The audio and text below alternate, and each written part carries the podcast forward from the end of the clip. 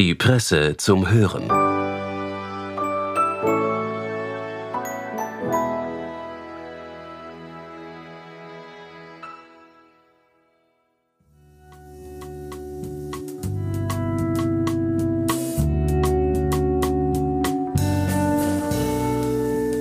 Sind Sie schon auf Urlaub gewesen? Oder fahren Sie erst? Vielleicht haben Sie gerade während Ihrer wohlverdienten freien Tage die Zeit, einmal richtig entspannt einen Podcast zu hören? Herzlich willkommen bei der Presse zum Hören. Autorin Daniela Kahner fragt sich in ihrem Essay, warum wir uns auf Urlaub fahren eigentlich antun. Alleine die Vorbereitungen zum Verreisen können einem bereits die Nerven rauben. Doch es gibt etwas, was all die möglichen Strapazen wieder wettmacht, wie Sie gleich hören werden. Viel Vergnügen. Lange Zeit habe ich nicht verstanden, warum Menschen, die stressige Berufe und einen anstrengenden Alltag haben, in ihrem Urlaub auch noch die Strapazen aktiver Freizeitgestaltung auf sich nehmen, zum Beispiel jene einer Reise. Vor dem Wegfahren muss man recherchieren und organisieren, man muss planen und buchen, man muss den Koffer packen und dabei genau wissen, welches Wetter in den kommenden Tagen oder Wochen sein wird. Man muss vorausahnen können, auf welches Buch man Lust haben und in welcher Kleidung man sich wohlfühlen wird. Und am Reisetag muss man schweres Gepäck, schwitzend und keuchend, von A nach B transportieren, Flug- und Zugausfälle in Kauf nehmen, in der Not auf ungesunde und teure Snacks zurückgreifen, eine schwere Enttäuschung mit dem Hotel einkalkulieren und sich zwischendurch irgendwie zwanghaft entspannen.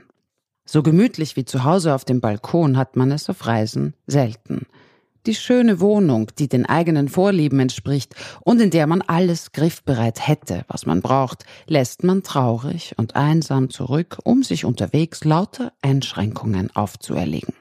Nach der Rückkehr interessiert sich niemand so wirklich für die Fotos, die man gerne herzeigen würde, und für die Geschichten, die man dort erlebt hat. Also warum tut man sich das an? Bereits in der Kindheit rätselte ich über dieses Phänomen. Ich war ungefähr sieben oder acht Jahre alt und saß bei einer Schulfreundin in der Küche. Wir tranken Orangensaft und plötzlich sagte meine Freundin in einem drängelnden Ton zu ihrer Mutter, was machen wir am Wochenende? Ich horchte auf. Was für eine eigenartige Frage. Die Mutter überlegte kurz und präsentierte dann irgendein Ausflugsziel oder einen Verwandtenbesuch, der zu absolvieren wäre, und meine Freundin nickte zufrieden. Es schien, als wäre sie beruhigt, am Wochenende irgendeine Art von Termin zu haben. Dies erschien mir schon damals so verblüffend, dass ich im Laufe der Jahre, sogar noch als Erwachsene, immer wieder daran denken musste. Nie wäre mir eine derartige Frage eingefallen, weshalb sollte man am Wochenende freiwillig irgendwas machen wollen? War es nicht das Schönste auf der Welt zu wissen, dass man an den freien Tagen eben gerade nichts machen musste, dass man einfach nur zu Hause spielen, lesen und fernsehen konnte und nirgends hinzugehen hatte, zumindest ging es mir so. Ich war stets am glücklichsten, wenn ich meine schulfreie Zeit zur Gänze selbst gestalten konnte und gelegentliche Impulse meiner Eltern wie Zoobesuch, Ausflug oder Spaziergang nahm ich eher widerwillig zur Kenntnis. In dem Steckbrief eines Freundschaftsbuchs, den ich ungefähr als Zehnjährige einmal ausfüllen musste, antwortete ich auf den Satz, was ich gar nicht mag, lapidar mit Spazierengehen, Wandern und Ausflüge. Und meinte damit im Grunde jede Art von aktiver Freizeitgestaltung. All diese gut gemeinten Betätigungen waren, zwar objektiv betrachtet, alles andere als schrecklich, und im Nachhinein bin ich meinen Eltern sehr dankbar dafür, dass sie so etwas hin und wieder durchgesetzt haben. Aber Sie gingen mir auf die Nerven, weil sie mich von dem abhielten, was mir am interessantesten erschien, nämlich vom Träumen, Nachdenken und Kreativsein. Auch auf Schulausflügen war ich sehr oft die Einzige, die während einer langen Bus- oder Zugfahrt weder mit den Freundinnen tratschen, noch lesen oder Musik hören wollte, sondern am liebsten still aus dem Fenster schaute und sich Geschichten ausdachte. Das Innenleben erschien mir immer ein bisschen spannender als die Außenwelt. Seit damals hat sich viel geändert und ich wurde selbst Teil des Paradoxons, über das ich mich immer wieder gewundert habe. Heute als Erwachsene habe ich zwei anstrengende Berufe, die mir nur spärlich Freizeit lassen und gestalte meine wenigen freien Stunden so stressig wie nie zuvor. Kaum ein Wochenende vergeht ohne Sport oder Ausflug. Dazwischen packe ich allerlei Erledigungen, betreue meine Balkonpflanzen oder dekoriere meine Wohnung um. Und bevor sich doch so etwas wie Ruhe einstellen könnte, lerne ich ein neues Kochrezept.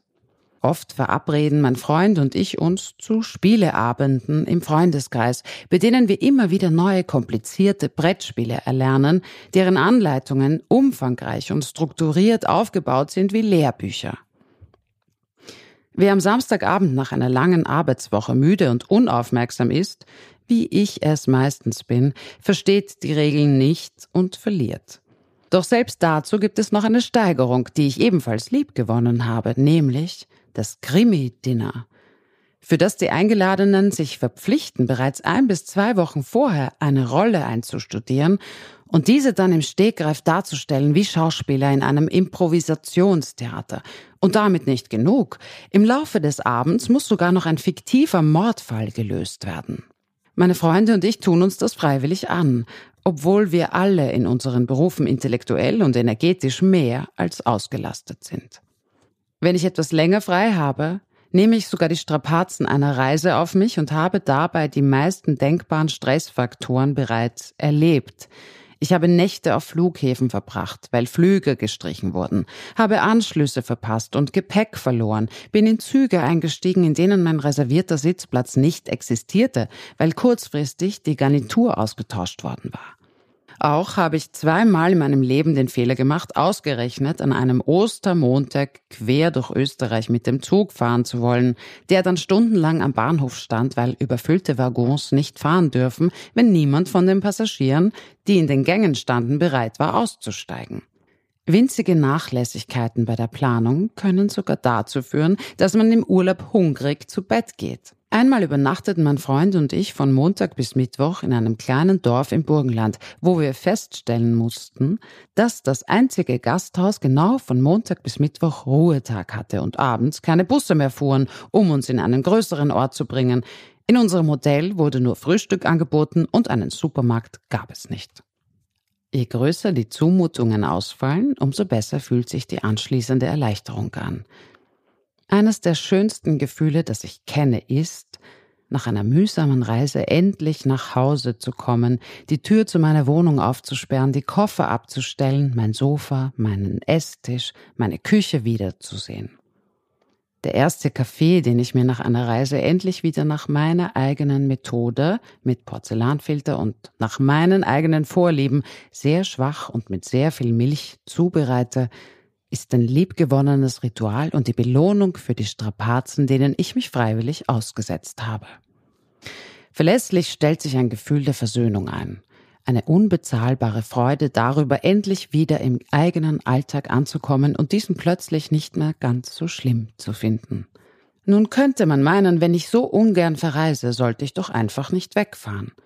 Dennoch sehne ich mich im stressigen Arbeitsalltag in Wien permanent nach dem nächsten Ausflug oder der nächsten Urlaubsreise. Warum? Kommt hier dasselbe Phänomen zum Tragen wie beim Ansehen eines Horrorfilms, nämlich der wohlige Grusel angesichts eines Schreckens, der einen jetzt gerade nicht betrifft? Doch dafür würde es genügen, über vergangene Reisen nachzudenken. Es erklärt noch nicht, weshalb ich das Grauen erneut wiederholen möchte. Oder verhält es sich ähnlich wie mit den Erinnerungen an die Schulzeit, die im Nachhinein nostalgisch verklärt werden, obwohl die realen Ereignisse zum Zeitpunkt des Erlebens eher unangenehm waren? Nein, ich glaube, dass die immer wiederkehrende Faszination am unbequemen Ortswechsel eine andere Ursache haben muss. Es bleibt also zu fragen, weshalb waren all diese mühsamen Reisen, die mir so viel an Energie und Nerven abverlangt haben, im Endeffekt trotzdem irgendwie erholsam? Mittlerweile vermute ich, dass gerade in diesen Strapazen die Erholung liegt. Die zahlreichen Probleme des Alltags lassen sich nur dann verlässlich wegschieben, wenn wir an ihre Stelle, zumindest temporär, andere Probleme setzen. In ganz vielen Varianten begegnet uns dieses Prinzip. Liebeskummer lässt sich am besten durch neues Verlieben therapieren, ebenso wie Schmerz vermeintlich gegen Schmerz hilft. Und gegen einen stressigen Alltag wirkt wohl am besten ein stressiger Urlaub. Stellen wir uns vor, unsere Freizeitgestaltung würde überhaupt keine neuen Probleme verursachen.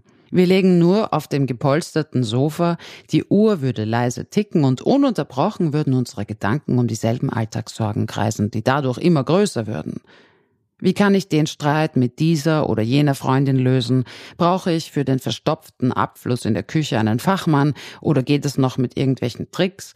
Habe ich diese wichtige E-Mail abgeschickt? Habe ich mich bei der Literaturveranstaltung letztens blamiert? Brauche ich für mein Sodbrennen irgendwann einen Arzt oder geht das noch mit Hausmittelchen? Wie sehr wird mein Schreibtisch am Montag mit Arbeit überquellen? Darüber hinaus hat Urlaub die nicht zu unterschätzende Funktion, als Smalltalk-Thema herzuhalten. Auch für die Erfüllung dieser Aufgabe ist es dienlich, wenn die Reise stressig war und vieles nicht geklappt hat. Wer bei einer Dinnerparty von der Schönheit des Sonnenuntergangs und dem guten Essen erzählen will, wird eher ein höflich unterdrücktes Gähnen ernten. Niemand hört sich gern die vermeintlich perfekten Erlebnisse aus dem immer glücklichen Leben seiner Freunde an. Auch das Nachdenken auf dem Sofa ist keine gute Geschichte, da es mit einem Satz fertig erzählt ist. Ehrliche Aufmerksamkeit und neidlos gespannte Gesichter gewinnt man hingegen für sich, wenn man vom verlorenen Koffer, der unfreiwilligen Nacht auf dem Flughafen und dem schlechten Service im Hotel zu berichten weiß. In diesem Sinne frage ich mich schon jetzt, am Sonntagabend, während ich diese Zeilen schreibe, was werde ich bloß nächstes Wochenende machen?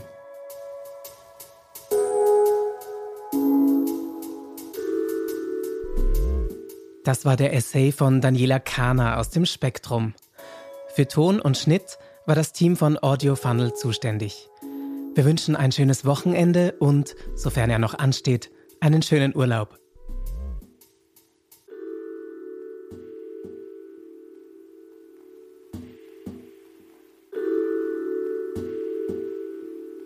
Presse Play.